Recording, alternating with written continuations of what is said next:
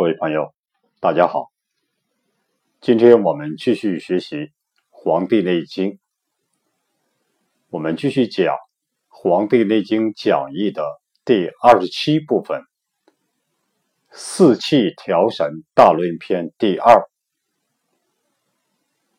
我们讲冬三月这一节，我先读一下：冬三月。此为闭藏，水冰地彻，雾扰乎阳。早卧晚起，必待日光，使志若浮若逆。若有思意，若已有得，去寒就温，无泄皮肤。使气极夺，此冬气之应，养藏之道也。逆之则伤肾。春为尾绝，奉生者少。这一段，我们先看一下唐代的王冰对这段的注解，我们学习一下。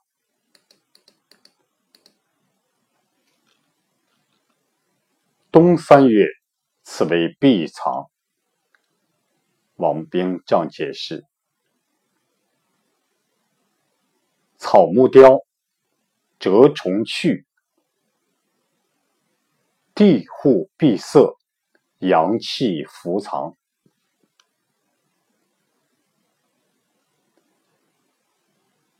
我们这样理解：草木凋。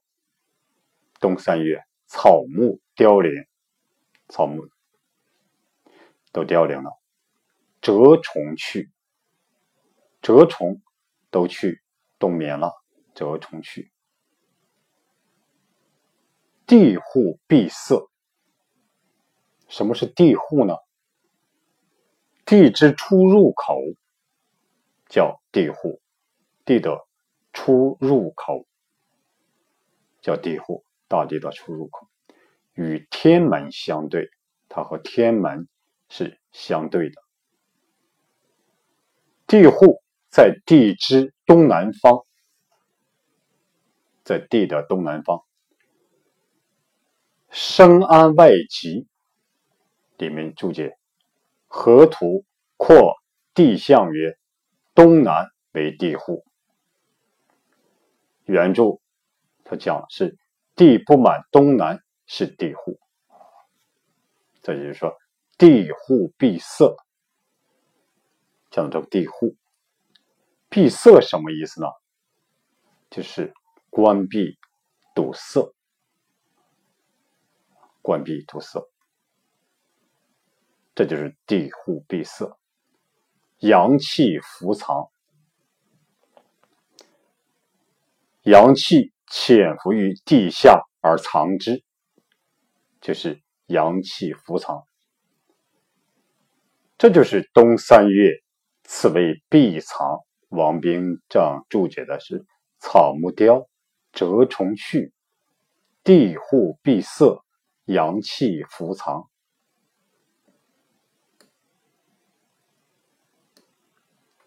内经下一句。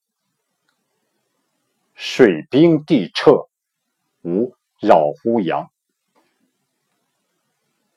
王明讲，阳气下沉，水冰地彻，故欲周密，不欲烦劳。扰为烦也，劳也。我们这样理解：阳气下沉。阳气下沉于地下，阳气下沉，水冰地彻，水面结冰，水面开始结冰，大地冻裂，大地开始冻裂了。故欲周密，不欲烦劳。这什么意思呢？就是说。人要和大地一样周密的把阳气藏好。人要和大地一样周密的把阳气藏好，就把阳气藏得很周密，不要用烦恼和劳作，不要用烦恼和劳作来干扰阳气的伏藏。不要用烦恼和劳作来干扰阳气的伏藏，所以烦恼和劳作在冬季是会干扰阳气的这种伏藏的藏的。这就是说，水冰地彻无扰乎阳。王明说，就是阳气下沉，水冰地彻。归于周密，不与烦劳。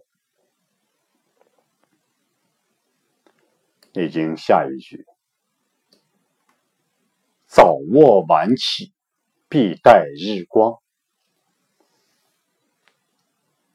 王冰注解说：“避于寒意，就是避冬之寒气。要早卧晚起，必待日光，就是。”避冬之寒气，使志若浮若逆，若有思意，若已有德。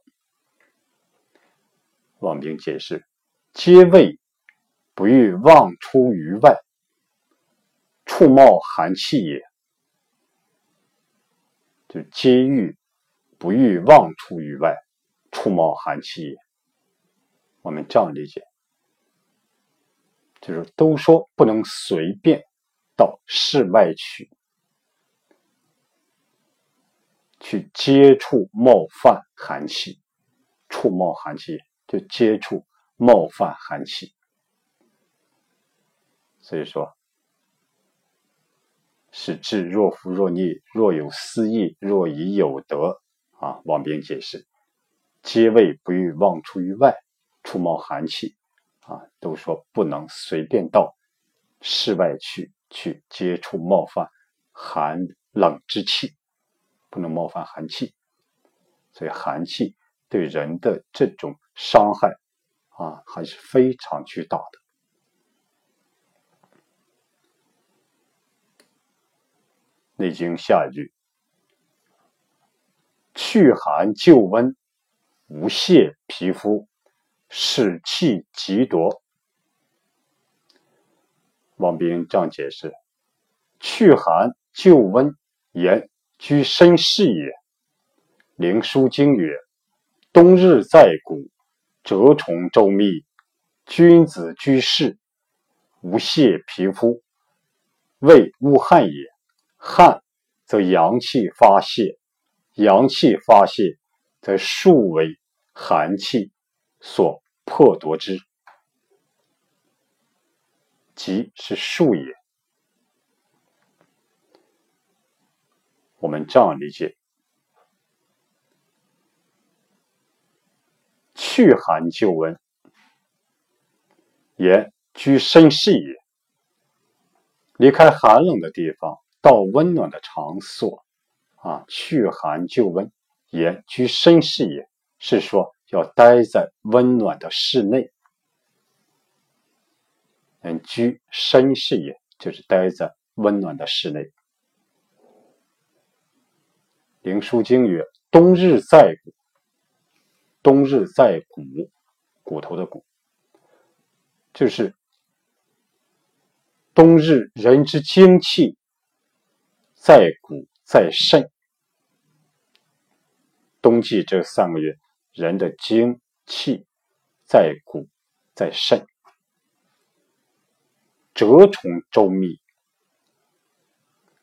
蛰虫周密，就是蛰虫已潜入地下泥土中，把自己严密的保护起来了。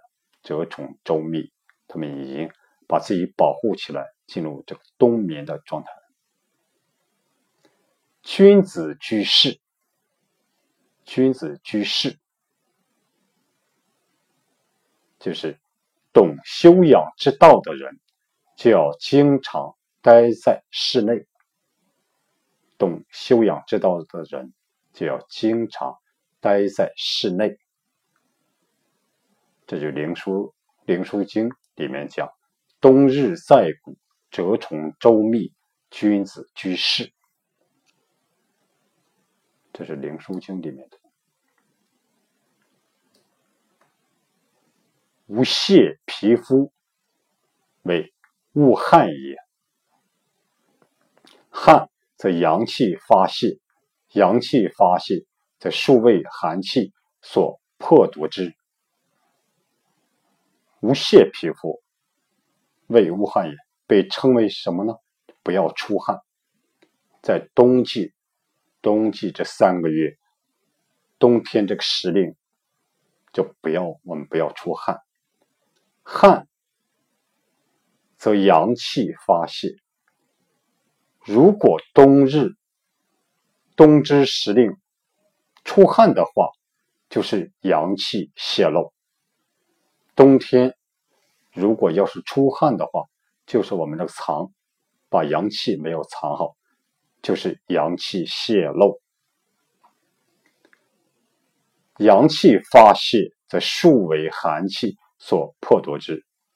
阳气如果泄露的话，这人体就会多次、数次被寒气所逼迫而进入人体，对人体造成。这种很大的伤害，则数为寒气所破夺之。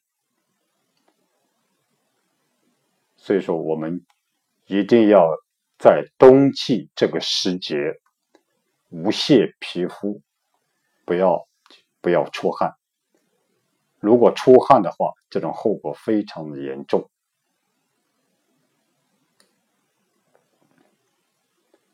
《内经》下句。此冬气之应，养藏之道也。冬气之应，我们看一下，都是什么和冬气这个相应？王冰这样解释：立冬之节，初五日，水始冰；次五日，地始冻；后五日。置入大水为肾。立冬这个节气，第一个五天，初五日，水始冰，水能结成冰了，叫水始冰。四五日，地始冻，土地开始冻结，叫地始冻。后五日，置入大水为肾，这是什么意思呢？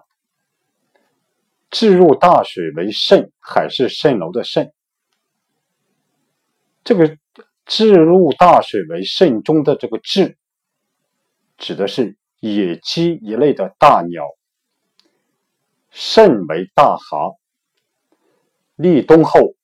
野鸡一类的大鸟便不多见了，而海边却可以看到外壳与野鸡的线条及颜色相似的大蛤，所以古人认为，至道立冬后，这个至到立冬后便变成大蛤了，所以至入大水为肾。这个肾还是肾流的肾，这里就是为大蛤的意思。这是立冬之节的十五天。次小雪气，初五日红藏不见。次五日天气上腾，地气下降。后日闭塞而成冬。我们先看一下小雪节气的第一个五天，红藏不见，彩虹的红。根据《一周书》记载：小雪之日，红藏不见。又曰：红不藏，复不专一。红为雨后天空中出现的彩色圆弧，有红、橙、黄、绿、蓝、靛、紫七种颜色。是由大气中的小水珠经日光照射发生折射和反射和反射作用而形成的。这种圆弧常出现两个，红色在外，紫色在内，颜色鲜艳的叫红；红色在外，紫色在内，颜色鲜艳的。叫做红，也叫正红。红色在内，紫色在外，颜色较淡的叫霓，霓虹灯的霓，霓裳的霓，也叫复红。但古人认为，古人认为，小雪第一候是红藏不见。天虹出现是因为天地间阴阳之气交泰之故。这种天上的彩虹出现，是因为天地间阴阳之气交泰之故，交泰的原因。而此时阴气旺盛，阳气隐伏，天地不交，所以。红也藏起来了。在《月令七十二候集解》中也说：“小雪出侯，红藏不见。季春阳盛阴，故红见；孟冬阴盛阳，故藏而不见。”这就是说，初五日红藏不见。次五日，天气上腾，地气下降。一周书曰：“红藏不见，又五日，就是天气上腾，地气下降。”又曰：“天气不上腾，地气不下降，君臣相忌。嫉妒的忌，君臣，互相忌。”猜忌。七十二候注释中说：“小雪第二候是天气上升，地气下降，阳气回到天上，阴气降到地下，因此天地不通，万物寂然。”十二月七十二候歌中说。天升地降两不交，就指的天气上腾，地气下降。这就是说，小雪节气的次五日，第二个五日，后五日，第三个五日，闭塞而成冬。一周书曰：天气上腾，地气下降，又五日。闭塞而成冬。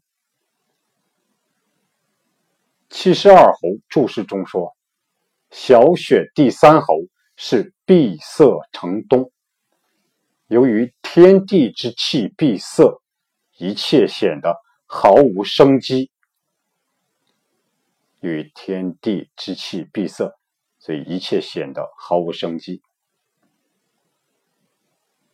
结合。”《月令七十二候集解》中说：“三候闭塞而成冬，阳气下藏地中，阳气下藏于地中，阴气闭固而成冬，阴气闭固而成冬。”《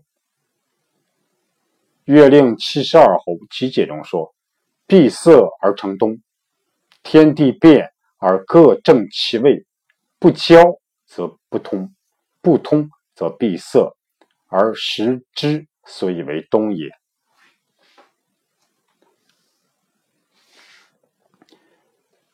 十二月七十二候歌中说：“闭塞成东，如禁锢。”这都说明了气候的寒冷程度。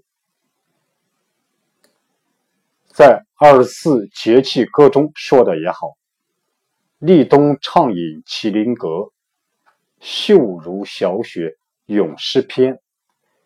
幽河大雪红如血，冬至琵琶懒去弹。”小寒高卧邯郸梦，蓬雪飘空交大寒。也就是说，此时的人们只可以秀如咏诗篇，幽和红如暖，一切室外的活动大致都要停止了。这就是说，后日闭塞而成冬，整个。天地啊，寒冬一片。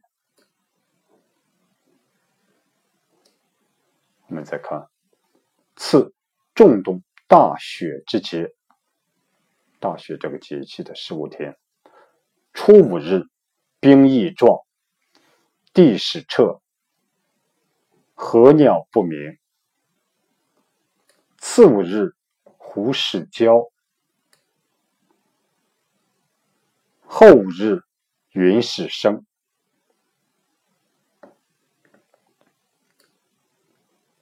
我们看一下初五日，大雪节气的第一个五天，冰翼状，就是冰面越来越厚，叫冰翼状。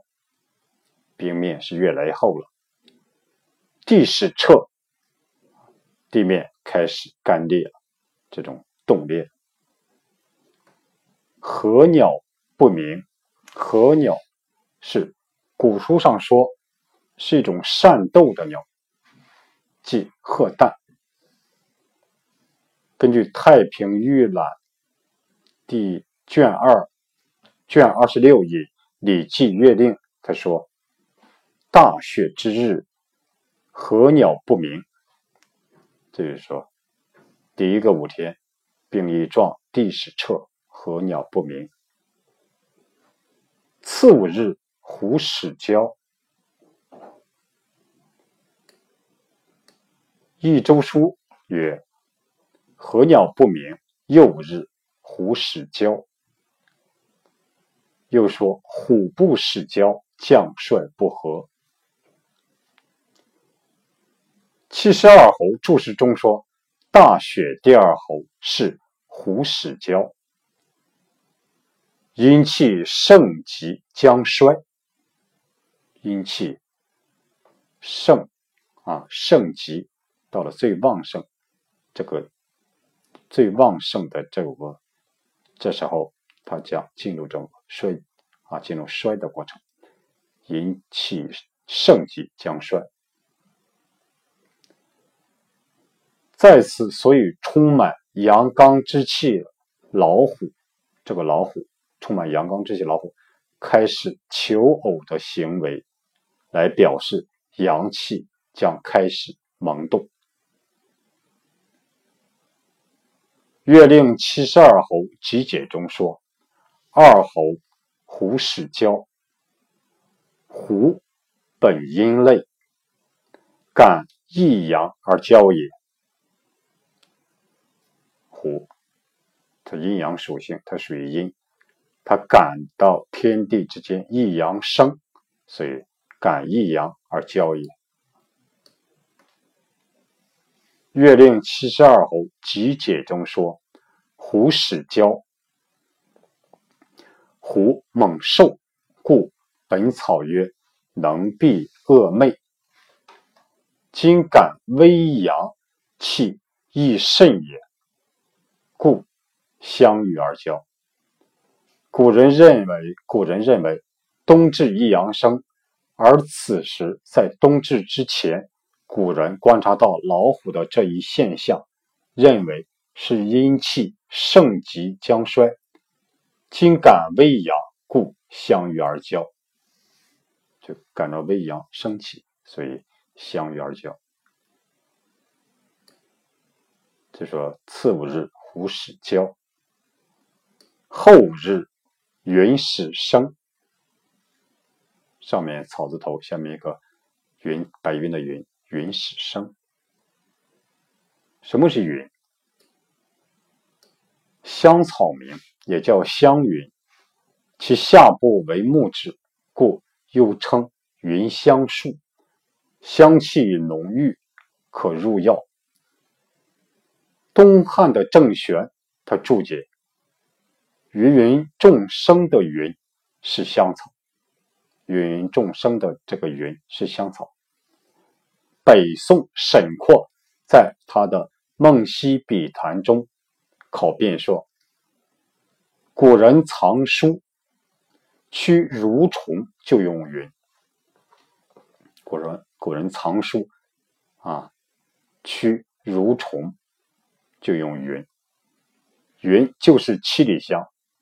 其实唐朝杨巨源的诗中已有“云香能护字”，云香这个云香能护字。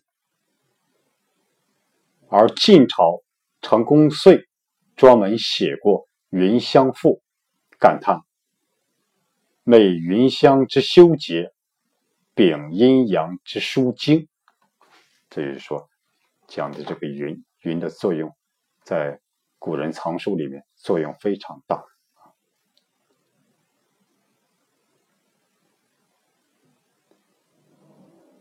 云是生，立挺出，立枝的立，挺身而出的这个挺出，立挺为兰草的一种，它。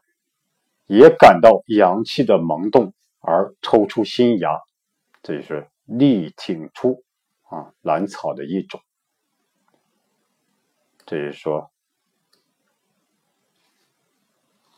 大雪之节的十五天，初五日，水一壮，地始彻，候鸟不鸣；次五日，湖始交；后五日，云始生，力挺出。我们再看次冬至气，初五日蚯蚓节，次五日米角解，后五日水泉洞。冬至这个节气的十五天，第一个五天蚯蚓节。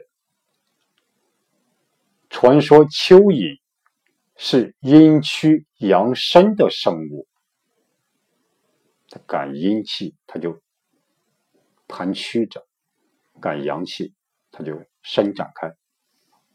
传说蚯蚓是阴虚阳生的生物。冬至之后，阳气虽已生长，但阴气仍然十分强盛。土中的蚯蚓仍然蜷缩着身体。就是说，初五日蚯蚓节，蚯蚓。还是仍然蜷缩着身体，因为这种阴气还是十分的这种强盛。次五日，米角解。米与与鹿同科，米和鹿是同科，却阴阳不同。古人认为米的角朝后生，所以为阴。而冬至一阳生，这个米感阴气渐退而角解，这个角开始掉了，就是次五日米角解，米角解就是米的这个角开始掉了。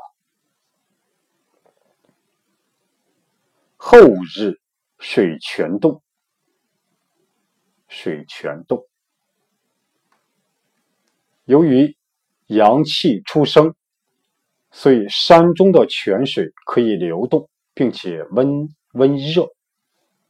就说由于阳气刚刚开始出生，所以山中的泉水可以流动了，并且呢是温热的啊。后五日水泉冻，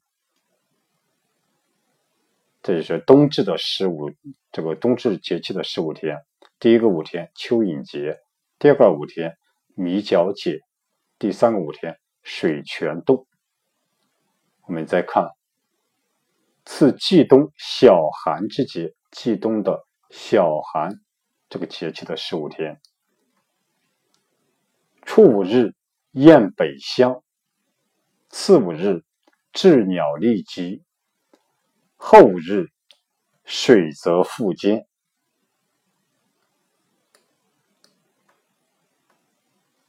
初五日雁北乡。古人认为，候鸟中大雁是顺阴阳而迁徙的。小寒时节，阳气已动，所以大雁开始向北迁移。这就说，初五日雁北乡，次五日雉鸟离集，大寒。第二候，雉鸟离集，《礼记月令》里面记载称：“征鸟离集。”雉鸟就是指鹰、隼之类的猛禽。说到了这个时候，这些猛禽变得越发凶猛了。这个雉鸟立集又作又被称作。征鸟立集，月令作征鸟立集，唐书及宋金史皆作雉鸟，原始志始仍作征鸟。征是伐也，杀杀伐之鸟，乃鹰隼之属，至死而猛力迅疾也。就到这个时候变得这种。猛烈而迅疾，雉鸟利疾。这是第二个五日。后日，水则复坚。什么意思呢？水则复坚，冰之初凝，冰刚刚开始这种凝固，水面而已，就是说，只是在水面而凝固。至此，则彻上下皆凝，所以到这个时节，就是上下都这个冰都凝结成了，故云腹坚。所以故云腹啊，这种小腹的腹，腹由内也，就好比是内里的意思。所以说水则腹坚，就是说这个冰结的已经非常厚了。这就是说，小寒之节的这十五天，第一个五天雁北乡，第二个五天雉鸟离集，第三个五天水泽复坚。凡此六气一十八候，就凡上面这个六气十八候，皆冬气正养。正养脏之令，故养生者必解奉天时也。王兵说：“上面这个六气十八候，六气一十八候，都是什么呢？皆冬气正养藏之令，都是冬之气，正好恰好是养冬天之藏的时令。”正好是养冬天之藏的这个时令，故养生者，善于养生的人，必须谨慎的尊奉天时，尊奉这个天之时令。所以，善于养生者必须谨慎的尊奉天之时令。这就是说，这就是我们看。这就是此冬气之应，养藏之道也。这就是和冬气相应的这个六气一十八候。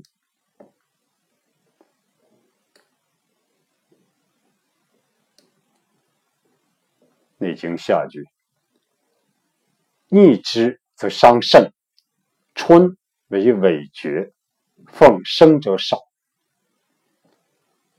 王冰这样解释：逆为反行下令也，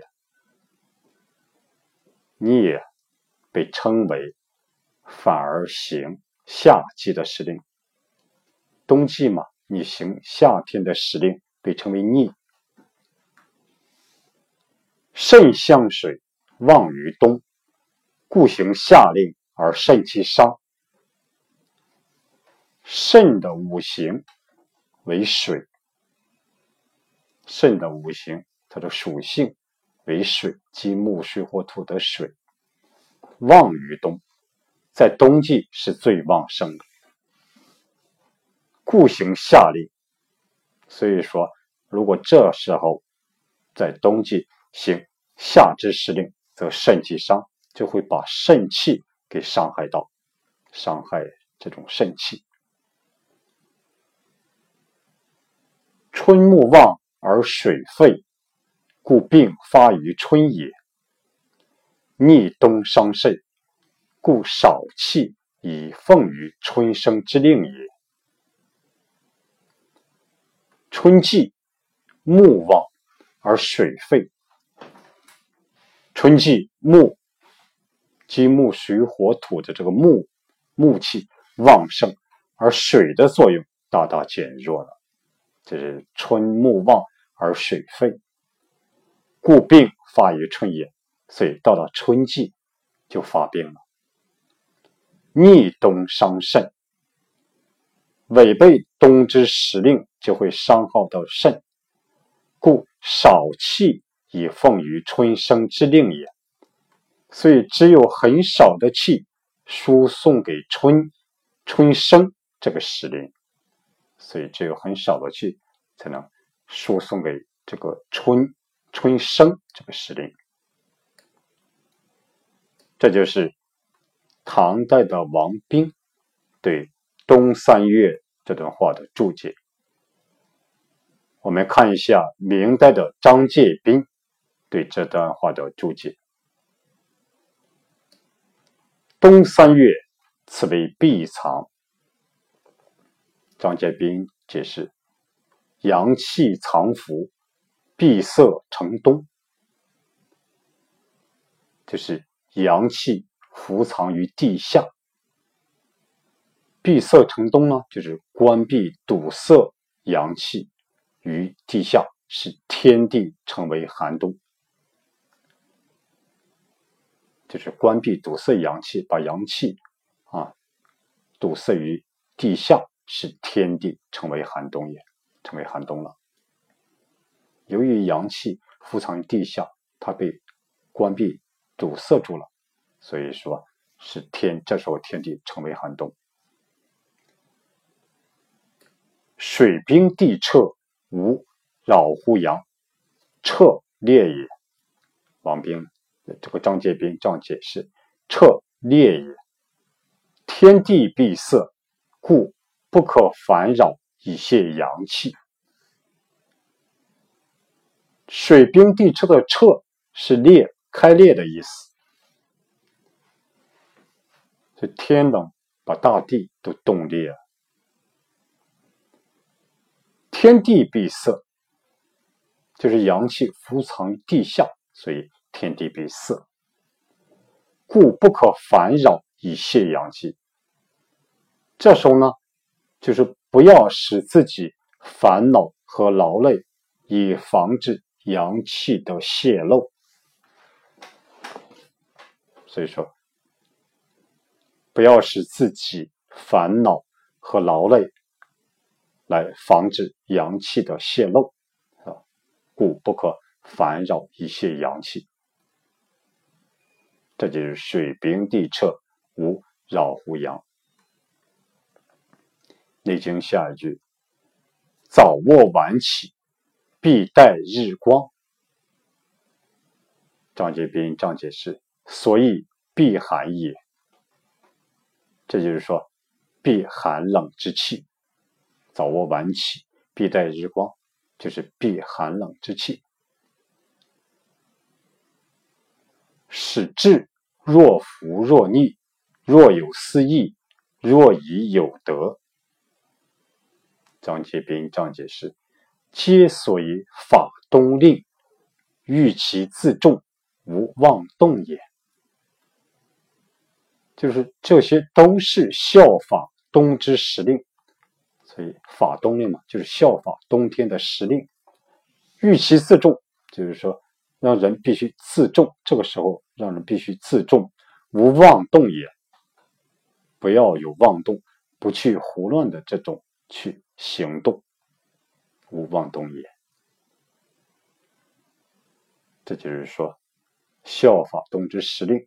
欲其自重，无妄动也。下句：去寒就温，无泄皮肤，使气极夺。张节斌这样解释：去寒就温，所以养阳；无事泄夺，所以养气，即数也。真是曰。冬气必藏不密，温暖无霜雪，则来年阳气无力，五谷不登。人身亦是如此。静时纷扰，则冬则冻时安能众结？故周子以主静为本，程子以主静为本，其理异也。这什么意思呢？我们这样理解：张杰斌说，去寒就温，所以养阳，就是离开寒冷的地方，待在温暖的场所，就是养阳气。去寒就温，所以养阳，就离开寒冷的地方，待在温暖的这个场所，就是养阳气。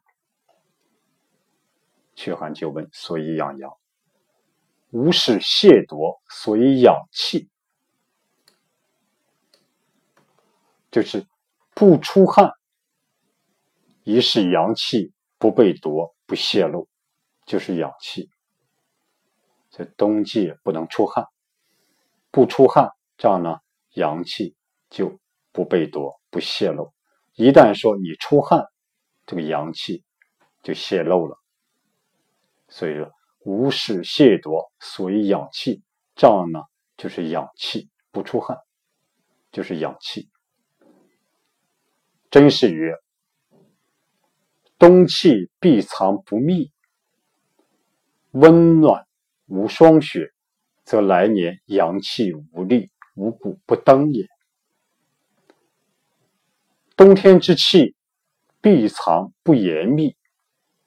就冬之气必藏的不严密、不周密的话，温暖无霜雪，这个阳气就会泄露。这时候呢，就是冬暖，冬天温暖而无霜雪，就没有霜啊，没有雪，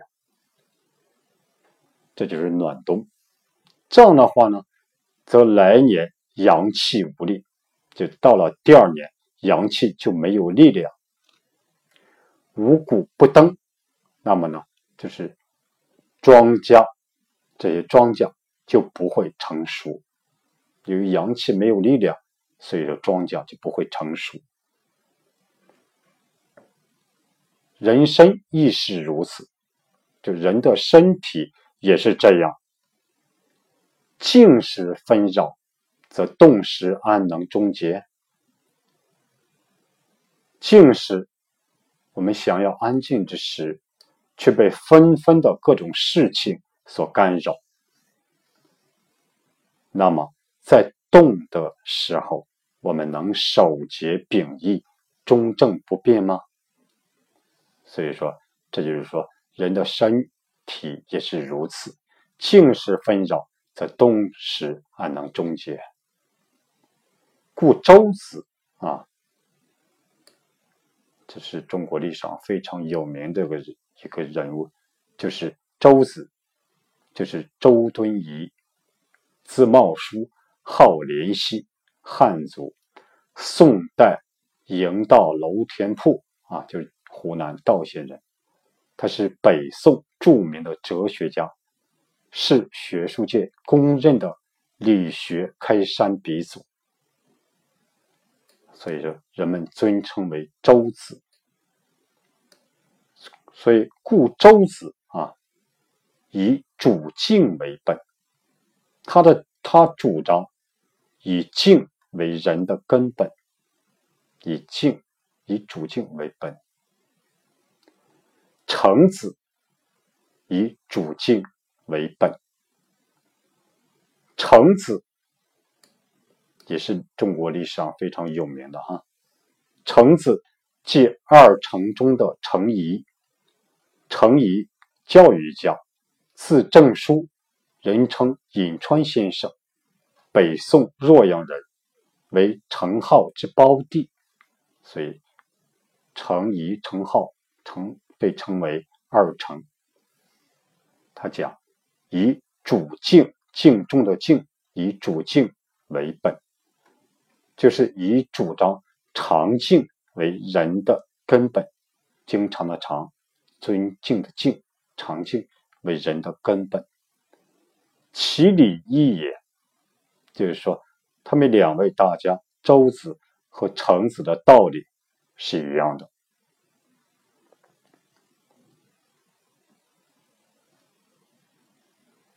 所以以后我们能学到学这种儒家理学的时候，我们再重点的介绍这个周敦颐和程颐啊，《内经》下一句：“此冬气之应，养藏之道也。”张杰斌张解释：凡此应冬气者，正所以养藏气也。养藏气也。凡此应冬气者，正随养藏气也。什么意思呢？就是说，大凡这些和冬气相应的这些行为，如早卧早起，必待日光，使志若浮若逆，若有思意。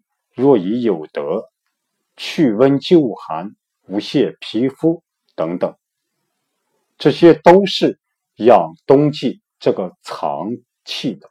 这些冬，这都是养冬季这个藏的，正虽养藏气也。所以这些行为，早卧早起啊，冬季的啊，早卧早。冬季的不是早卧早起，早卧晚起啊，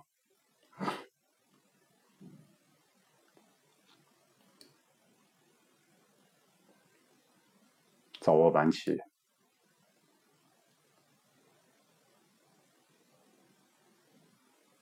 所以冬季这些行为，冬季这些行为，早卧晚起，必待日光，使至若浮若逆。若有私意，若已有得，去温救寒，无泄皮肤等啊，这些都是养冬季这个藏的啊，这个藏很关键。逆之则伤肾，春为痿厥，奉生者少。张节斌这样解释：肾属水。旺于冬，冬湿所养，故伤肾。肾伤则肝木失其所生，肝主筋，故当春令而筋病为痿。阳欲藏，故冬不能藏，则阳虚为绝。我们这样理解：肾属水，肾的五行。为水，旺于冬，在冬季旺盛，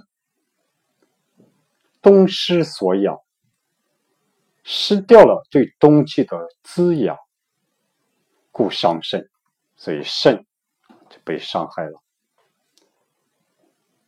肾伤则肝木失其所生，肾被伤，由于水生木，也就是说肾生肝。那么肾伤，则肝就失去了它的所生。肝又主筋，所以肝主管着人体的这个筋。故当春令而筋病为痿，所以当春之时令到来的时候，筋病就变为痿病了。到所以到了春季的时候，人体这个筋病，人体的筋产生疾病，就变成痿痿病了。阳欲藏，故冬不能藏，则阳虚为绝。阳欲藏，阳气冬季想要藏，故冬不能藏。如果冬季没有藏好，这个阳气在冬季如果没有藏好的话，则阳虚为绝。那么阳气虚就会成为绝症。绝者，逆也；气逆，绝逆也。是中医经典《黄帝内经》论绝的主要病机思想，即由于气机逆乱、升降失常、阴阳气不相接，而致手足逆冷、突然昏倒而能复苏为主要表现的一种病症。这就是说，到阳欲藏，如果冬天不能藏的话，则阳气虚，则为绝。